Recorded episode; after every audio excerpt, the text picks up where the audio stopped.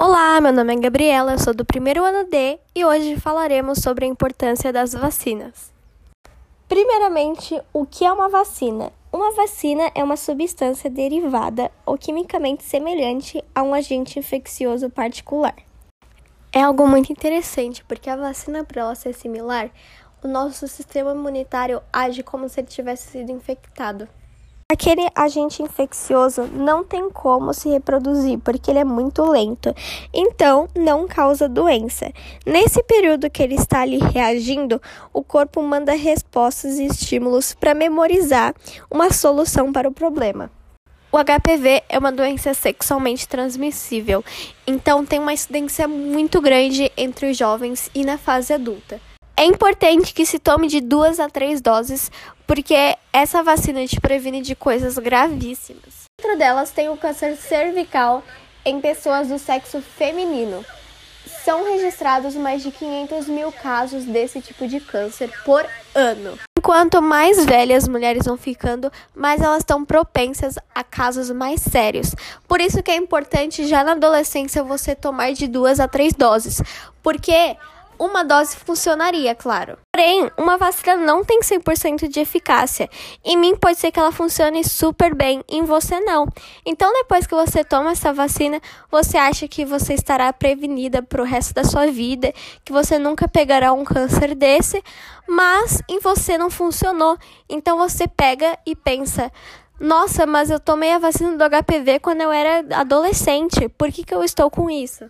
Então aí que vem a ideia de mais de uma dose. Na segunda você estará mais segura e na terceira o seu corpo poderá estar mais apto a memorizar as informações sobre aquele vírus. Então quando ele tentar invadir seu corpo, ele não vai conseguir porque você estará imune. Porém, infelizmente, há alguns tipos de doenças que não têm a vacina ainda. A AIDS é uma doença que existe há muito tempo já e mesmo que seja algo muito agravante, não foi possível até hoje, com os avanços da tecnologia, criar uma vacina. Isso porque esse vírus é muito inteligente. Uma das características do HIV é a taxa alta de adaptação. Então, os cientistas preferem atuar em ajudar as pessoas que já estão com essa doença. Ele ataca e sequestra as células T, que são importantes para o sistema imunológico filtra e se alimenta daquelas proteínas boas. Então, ocupa todo o corpo do hospedeiro se não for feito algo rápido. Tratamento para tornar o vírus inativo tem obtido sucesso, porém os vírus ainda permanecem dentro das células, o que é um campo com ampla necessidade de estudos. A pandemia do coronavírus é alguma coisa que acaba retardando de um jeito ou de outro o período de pesquisas para a vacina do HIV. Os casos de HIV não tendo diminuído nos últimos anos, é algo que precisa de muito investimento, muito dinheiro, muita atenção, muitas equipes especializadas a isso. Os casos não diminuíram, continuam os mesmos de cinco anos atrás. Porém, com essa pandemia, os números de coronavírus aumentaram e é algo que está alarmando muito todos os lugares do mundo. Então, acabaram se focando principalmente no coronavírus para que não haja uma piora.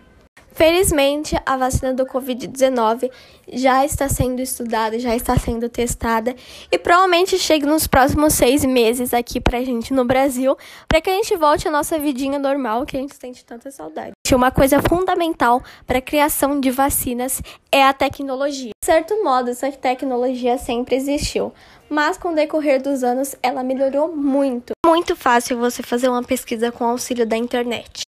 Por mais complexa que seja a pergunta, a internet vai gerar mais de um milhão de sites falando sobre aquele tema em poucos segundos. Pense comigo, se é simples pra gente, imagine para os cientistas que são inteligentíssimos e cada dia tem mais ferramentas para ajudar a fazer tal tipo de atividade. Esse foi meu trabalho, espero que tenham gostado e até a próxima!